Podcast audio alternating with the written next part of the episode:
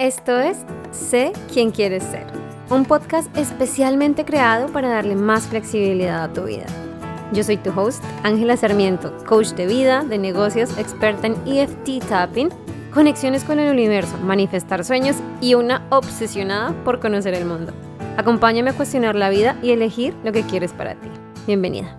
Hola, ¿cómo estás? Espero que estés muy bien. Bienvenido a esta nueva semana, bienvenido a este nuevo episodio de lo peor que puede pasar. Hoy vamos a hablar de algo muy interesante, algo que me parece muy útil y gracias a la recomendación de una de mis clientes, vamos a hablar de cuál es la importancia o por qué es tan importante conocernos a nosotros mismos. No solo para nuestra vida, sino muy importante para nuestras relaciones. ¿Cómo así que conocerte a ti mismo para tus relaciones? ¿Qué pasa cuando no nos conocemos a nosotros mismos y queremos estar en una relación. Lo que normalmente sucede es que empezamos a tener un montón de conflictos. Nos empezamos a dar cuenta que no tenemos nuestras necesidades satisfechas y cuando es una relación de pareja, normalmente esperamos que el otro la satisfaga. Cuando no nos conocemos, pasa mucho que no sabemos qué queremos. Si ya estamos en pareja, vamos a empezar a dar círculos y vueltas y a tener discusiones constantes porque no tenemos claro qué nos hace falta, qué queremos, las razones y cómo estar mejor. Y cuando estamos solteros y queremos tener una pareja, lo que produce no conocernos es que no vamos a saber bien cómo identificar a una persona que es una potencial pareja estable versus una persona con la que salimos por entretenimiento. Eso es clave. Muchas personas quieren una pareja estable, pero consiguen citas o salidas que son solo de entretenimiento. ¿A qué voy? es muy fácil que tú digas, no, para mí es muy importante como persona eh, la tranquilidad, la estabilidad, la paz, pero al mismo tiempo me encanta salir a, a, rumbear, entonces solamente salgo con personas que les gusta mucho rumbear y no, eso no concuerda con mi deseo de tranquilidad, paz, armonía. No porque no puedas tener las, las dos cosas al mismo tiempo, no, sino porque lo primero que estás demostrando que quieres es algo muy diferente. Ahora, ¿cuáles son los pasos más efectivos para conocerte a ti mismo? Primero, saber quién eres. Ojo, quién eres no es qué haces, no es qué estudiaste, no es a qué te dedicas, no es si eres mamá, no es si eres un buen o mal hijo, no es si eres una persona soltera, eso es lo que haces, con quién vives, cómo te desempeñas, pero no quién eres. El quién eres, si bien es un ejercicio bastante más complejo y profundo de autoconocimiento, es algo muy útil. ¿Por qué? Porque te va a ayudar a identificar no solo tus fortalezas. Normalmente cuando nos preguntan quiénes somos, nombramos todas las cosas positivas. Cuando una potencial pareja nos pregunta quién eres o cómo eres, tratamos y nos esforzamos de sacar lo mejor de nosotros. Pero eso es no ser sinceros, con nosotros mismos principalmente, porque todos estamos hechos de un 50-50. 50% son emociones positivas, 50% son emociones negativas. Siempre. Es el balance de nuestra vida como seres humanos. Si tu meta en la vida es ser feliz y no sentir emociones negativas, cambia de meta, porque eso no va a pasar. Si tu meta en pareja es que tener una pareja para no sentir emociones negativas, cambia de meta, porque esa no es la solución. Siempre van a haber emociones negativas. ¿A qué me refiero? Ahora, si estás soltero, tienes problemas y emociones negativas de personas solteras. De pronto te sientes solo, eh, sientes que no tienes con quién compartir tus gustos, etc. Si estás en pareja, tienes problemas de personas de pareja. No se entienden muy bien, tienen, eh, no están de acuerdo en ciertas cosas, es difícil encontrar tiempo para pasar juntos, siempre va a haber algo. Lastimosamente, siempre va a haber algo. Entonces, una vez que sabemos esto, tenemos que ser conscientes de que quienes somos es la mezcla de todo lo positivo y lo que nosotros consideremos negativo. ¿Por qué digo lo que consideremos? Porque para ti puede que ser una persona estricta sea muy negativo y para mí sea súper positivo, es una de mis mayores fortalezas. Recuerda que todo es subjetivo. Todo es subjetivo en la medida que todo es neutral. Nosotros como seres humanos somos neutrales y simplemente algo es bueno o malo cuando damos nuestra opinión. No lo olvides. Entonces, cuando quieras pensar en quién eres para tratar de conocerte, piensa en todo lo que te crea a ti como persona, lo que te gusta, tus cosas favoritas, las cosas que más odias, cosas que no soportas, cómo te ves tú a ti mismo, algo que haces bien, qué haces mal, qué te preocupa, cuáles son tus mayores miedos, qué es lo mejor de ser tú, cómo es tu niño interior. A eso, súmale que tú eres tú para ti. Otra vez, tú eres quien tú eres para ti. Pero las demás personas van a tener una versión diferente de quién eres tú. Y eso es algo que por más que queramos no lo podemos cambiar. ¿Por qué? Porque la interpretación de los demás y nuestra sobre los demás está basada únicamente en nuestras experiencias. Vuelvo al ejemplo de ser estricto o no. Para mí ser estricto es muy positivo porque en mi experiencia de vida he encontrado que te lleva más rápido a las metas, por decir algo. Para otra persona ser estricto le ha cerrado puertas, lo ha alejado de amigos, etc. Es muy subjetivo. La persona que tú eres es diferente a la persona que ven los demás. ¿Qué más está dentro de quién eres tú y de cómo conocerte a ti mismo? Está tu historia personal de vida y la historia familiar. Si ya escuchaste el podcast de cómo cambiar tu pasado, sabes que lo puedes cambiar. No es un trabajo fácil, pero es sencillo. Cambiar tu pasado y tu relación con el pasado de tu familia es muy importante cuando sentimos que hay algo negativo que nos cuesta, que jalamos con nosotros al presente. ¿Qué quiere decir? Muchas veces, cuando nuestros papás tienen experiencias negativas, tratan de cuidarnos, de protegernos hacia el futuro. Entonces escuchas comentarios de mamá diciendo los hombres nunca cambian, el que es infiel una vez lo es por siempre, y cosas que también vimos en nuestro episodio de creencias limitantes. Cuando logramos hacer las paces con ese pasado familiar o personal, porque también no lo podemos imponer a nosotros mismos, cambian las cosas.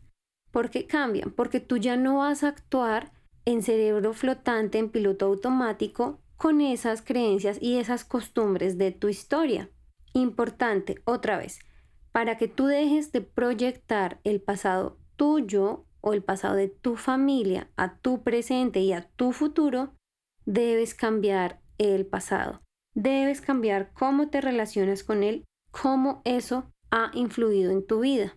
¿Listo? Si de pronto tu mamá es una madre soltera y tu papá se fue cuando tú eras pequeño, nunca lo conociste y nunca tuviste esa cercanía, es posible que tengas mucha desconfianza frente a muchas cosas.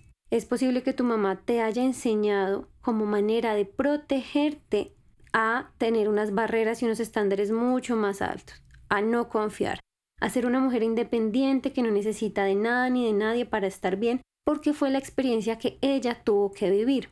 Cuando eso lo trasladas a tu vida, como puede que te sirva para protegerte, puede que te cierre muchas puertas, te pones muchas barreras. Importante. Listo.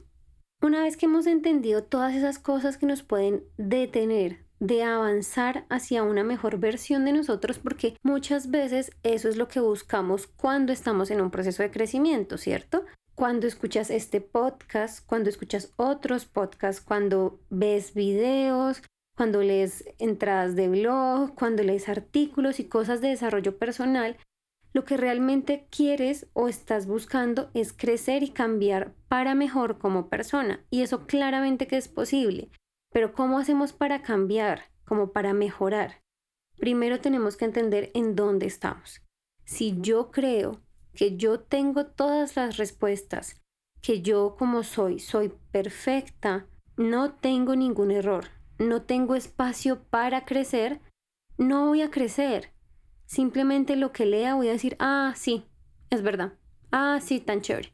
Pero si yo identifico a conciencia mis fallas, ni siquiera fallas, mis puntos de mejora donde puedo crecer, donde puedo abrir mis horizontes, va a ser mucho más fácil. Vuelvo al ejemplo de la mamá soltera que no tuvo a nadie pero crió a su hijo solita. está bien que lo haya hecho. ¿Por qué no tomamos de eso las mejores cosas? Es decir, si tienes un problema de confianza hacia los demás, sobre todo en términos de pareja, ¿por qué no tomas lo mejor de esa experiencia? Ejemplo, si ya sabes que lo puedes hacer todo tú sola por tus propios medios, ¿por qué no darte cuenta o buscar dónde necesitas ayuda? Si tú dijeras, este punto no lo puedo hacer yo sola, o más que no puedo, no lo quiero hacer yo sola. Es perfectamente válido que elijas algo que tú quieras mejorar, no necesariamente que lo necesites. Es perfectamente válido que elijas algo que tú quieras. Si quieres tener pareja porque quieres, no porque necesites una persona para ser financieramente más estable, no porque mm, quieras socializar más, no porque no te quieres sentir sola en una fecha especial, no, simplemente quieres compartir esos momentos con alguien. Muy importante que sepas tus razones. ¿Por qué es importante saber tus razones? Porque cuando tenemos una razón poderosa, no nos detenemos con cualquier obstáculo. Por ejemplo, si tú tienes mucha hambre, mucha hambre, estás famélica del hambre y vas a ir a un restaurante y tienes mucha hambre y sabes que quieres ir y vas a ir al restaurante porque tienes hambre, no va a haber nada que te detenga. ¿Cómo así? No es que si hay un semáforo en rojo, no es que si hay trancón, vas a dejar de tener hambre.